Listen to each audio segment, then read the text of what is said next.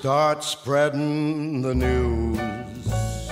Saudações, amigo ouvinte! Seja muito bem-vindo ao podcast Finanças com o Sulca.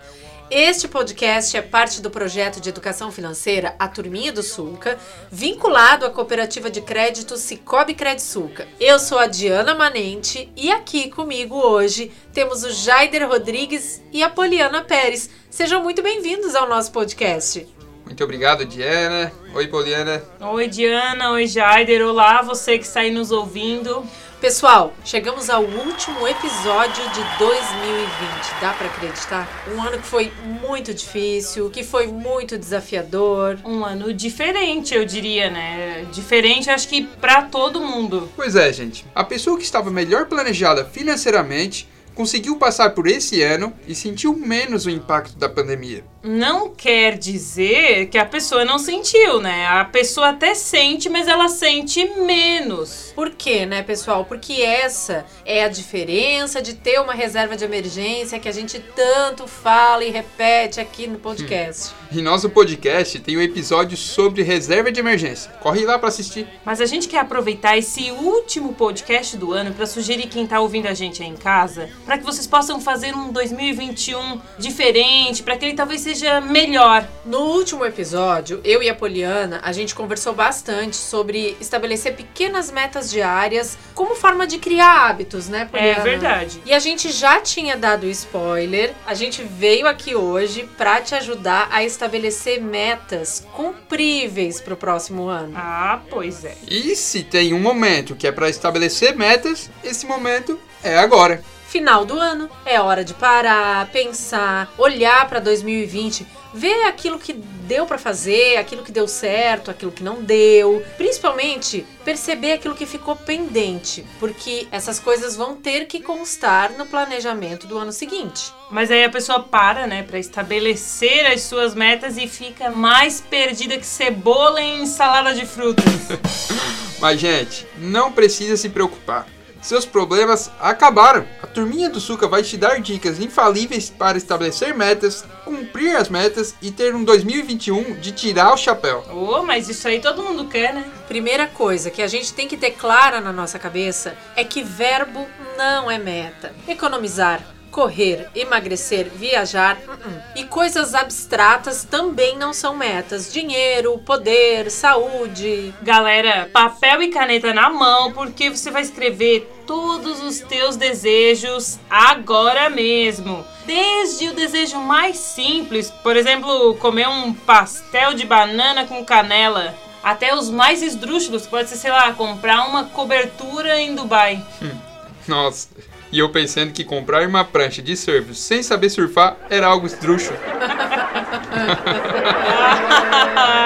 Gente, olha só. Escrever no papel concretiza os teus desejos como meta. E para deixar isso ainda mais fácil, a gente vai fazer junto com vocês um exercício desenvolvido pela Nath Arcuri. É isso aí, vamos lá. Já tá aí com o papel e a caneta, né? Vocês vão escrever, por exemplo, assim, ó. Eu preciso de 10 mil reais até 30 de junho de 2021 para comprar um carro seminovo porque eu preciso me locomover. E para isso eu vou poupar R$ 1.600 por mês. Ah, e tem outra coisa que temos que levar em conta quando estamos organizando as nossas metas no início do ano: criar submetas. Uma meta, seja ela de curto ou longo prazo, vai ser facilmente cumprida se estiver organizada em submetas. Ô Jaider, vamos imaginar que eu estabeleci como meta comprar uma lente de 50 milímetros para minha câmera.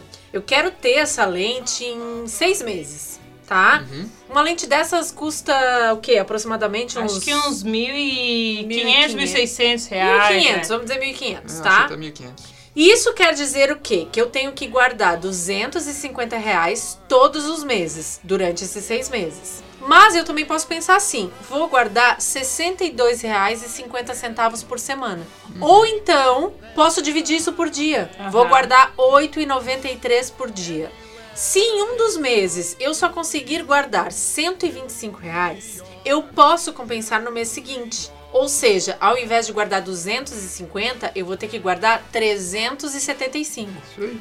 Esse exemplo que tu deu é muito bom, Diana, porque mostra como a gente tem que ser flexível e como isso é necessário para manter a gente motivado, para que chega lá na frente a gente vai conseguir alcançar o nosso objetivo. Sim, com certeza. As metas têm que ser dinâmicas, porque a vida é dinâmica. Em resumo, né, gente? É preciso um ciclo constante de ação, avaliação e revisão das metas estabelecidas. Não adianta pegar esse papel e caneta, anotar essas metas como você fez o exercício agora junto com a gente e deixá-la abandonada lá num cantinho, certo? Exatamente. Precisa estar tá revisando, precisa estar tá olhando, precisa criar submetas. Não alcançou a meta naquele mês? Corre para conseguir, né, compensar no mês seguinte. Não se, não se cobrar tanto se não conseguir alcançar aquilo. Exatamente. E tentar se motivar para não desanimar, né? Exatamente. A automotivação é importante. Com certeza. Então fica aí o recado para 2021. Jaider, muito obrigada. Poliana, obrigada também. Eu que agradeço a vocês pela companhia nesse 2020. Foi um prazer ter vocês aqui hoje e assim como nos outros episódios do nosso podcast. Exatamente. Muito obrigado, Diana. Muito obrigado, Poliana. Prazer enorme estar aqui participando desse podcast, encerrando esse ano de 2020. E você, nosso ouvinte querido, fica ligado porque 2021